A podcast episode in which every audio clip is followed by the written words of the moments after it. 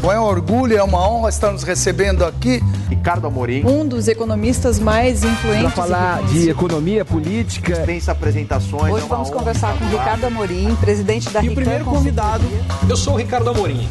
Um grande prazer estar aqui com vocês. Eu não tenho dúvida absolutamente nenhuma que a decisão do Elon Musk tem um componente importante, significativo uh, de negócio, sim. Não é simplesmente algo que ele gosta e que ele está fazendo um investimento sem pensar no retorno financeiro. E a razão é o tamanho do investimento.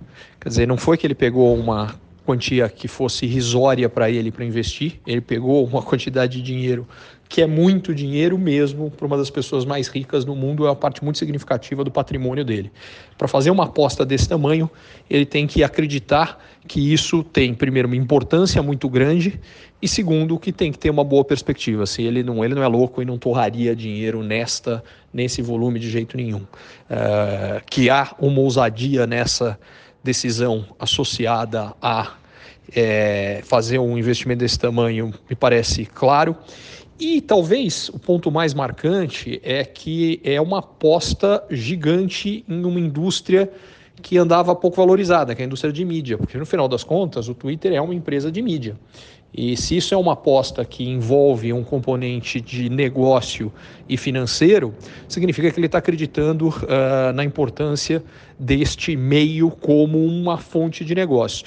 O que não é totalmente claro é quanto ele acredita que o retorno vai vir diretamente uh, dos negócios do Twitter e quanto pode vir de outras áreas de influência que ele tem. É, o, prof, o, próprio Jeff Bezos é, já levantou se vai ter uma mudança na linha do Twitter, por exemplo, em relação à China. A Tesla tem na China um mercado muito importante e, eventualmente, é possível que, é, que políticas do Twitter e o próprio Twitter sejam usadas como instrumento de negociação para o Musk conseguir outras coisas em outras áreas de negócio que ele quer que para ele são importantes.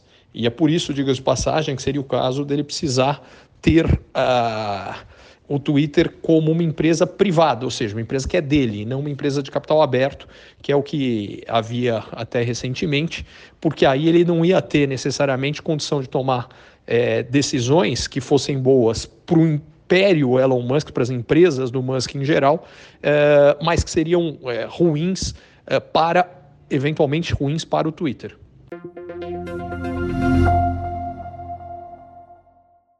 Curtiu esse conteúdo? Assine para receber quando cada um dos próximos for publicado. E se de repente você achar que algum colega, amigo ou alguém da sua família pode gostar também, lembre de compartilhar. Até a próxima!